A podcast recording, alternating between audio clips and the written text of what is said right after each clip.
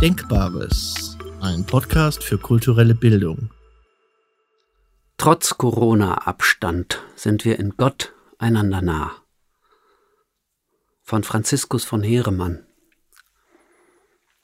Es gibt Gefahren, die es abzuwehren gilt, und es gibt Gefahren, die durch eben diese Gefahrenabwehr entstehen.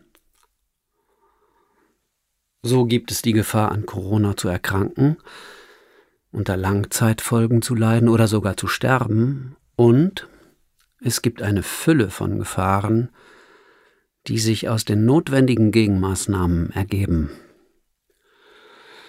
Diese werden vor allem im Feld der Wirtschaft, der psychischen Gesundheit und der Bildung thematisiert. Ich möchte auf eine andere Gefahr hinweisen.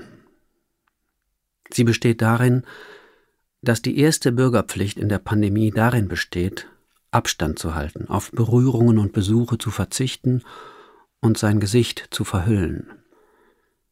Die beabsichtigten Folgen sind gut. Schutz des anderen. Die Nebenfolgen sind gefährlich, weil sie unverzichtbare Bestandteile eines glückenden Miteinanders aus dem Verkehr ziehen.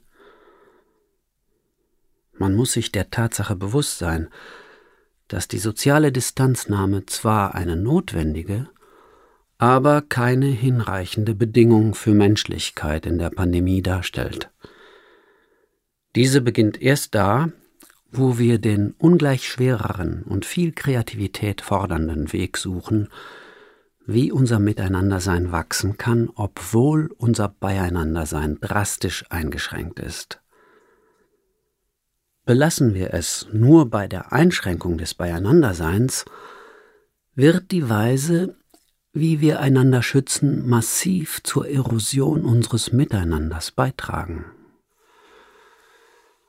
Und was hat der Advent damit zu tun?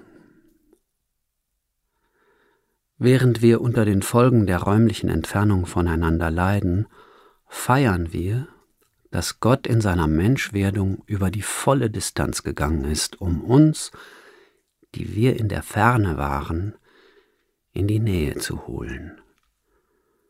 Briefe an die Epheser, Kapitel 2, Vers 13.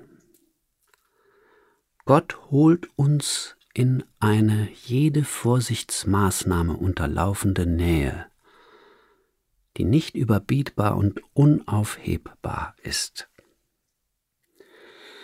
innerer als mein Innerstes, so der heilige Augustinus.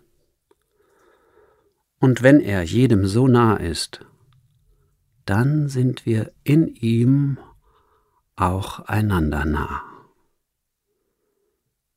Das Kind in der Krippe ist der unbesiegbare Meister im Überwinden von Distanzen. Denn eine größere Distanz als die von Schöpfer und Geschöpf lässt sich nicht denken. Vielleicht kann es uns ein wenig an die Hand nehmen und uns zeigen, wie wir die räumlichen Distanzen, die uns in diesen Tagen trennen, in der Kreativität der Liebe überbrücken können.